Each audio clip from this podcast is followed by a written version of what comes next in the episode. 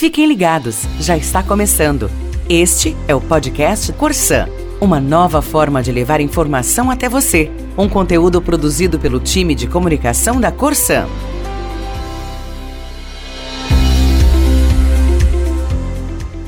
Olá!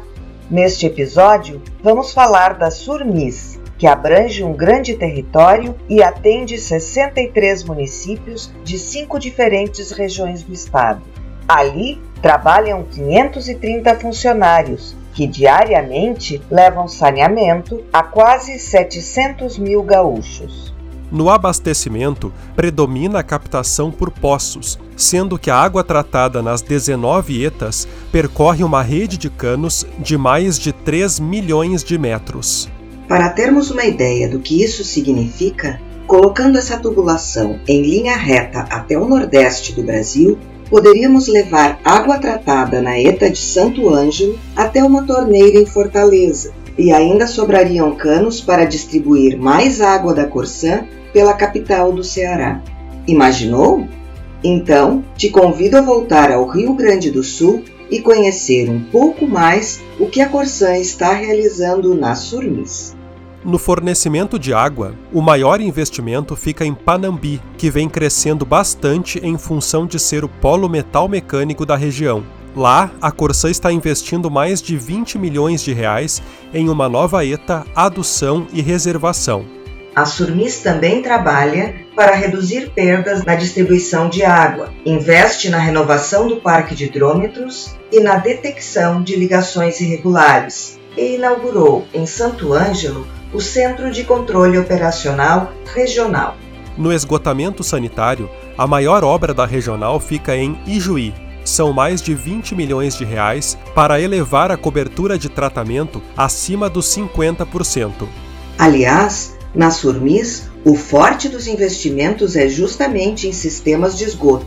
Também há frentes abertas em Santa Rosa, Horizontina, Cruz Alta, Santo Ângelo e São Luís Gonzaga, esta última aguardando a ordem de início. Na questão do esgoto, a regional conta com dois pioneirismos. Foi a primeira a ter cobrança por disponibilidade e recebeu o projeto piloto do Solutrat, sendo Entre Juiz o primeiro município a assinar o aditivo de contrato do serviço. Várias prefeituras já se manifestaram a favor dessa solução, e para atender a crescente demanda, a Surmis planeja a construção de ETs regionalizadas. Para executar todo esse trabalho, a regional desenhou um plano de ação que melhorou os processos e permitiu um mapeamento e o controle do negócio. Após fortalecer seu planejamento e conseguir o troféu bronze do PNQS, este ano está buscando o troféu prata do prêmio de qualidade. Falando em qualidade, a Surmis recebeu a certificação ISO 9001 para processos de suas maiores unidades, que são Ijuí, Santo Ângelo e Santa Rosa, e também para as COPs desses três municípios. Vamos ouvir o superintendente regional João Batista Corim da Rosa. Se tem uma palavra que eu acredito que, que pauta a, a nossa gestão aqui, se chama equilíbrio. Nós, tanto quanto a superintendência quanto a sede da companhia, nós somos apoio à unidade de saneamento, que é onde a vida acontece, onde é atendido nossos clientes, aonde entra o nosso faturamento. Isso que nós procuramos passar para os nossos colaboradores, uma, uma gestão focada em resultado, sempre partindo do princípio de atender bem os nossos clientes, é, para que nós tenhamos também uma, uma aceitação da sociedade, de uma valorização da, do, do nosso trabalho.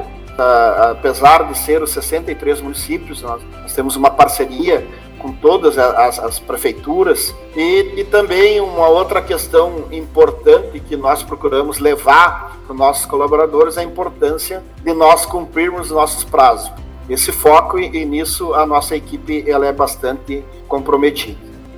Bem, hoje traçamos um panorama do trabalho desenvolvido pelos colegas da Surmis com suas peculiaridades, valores e desafios.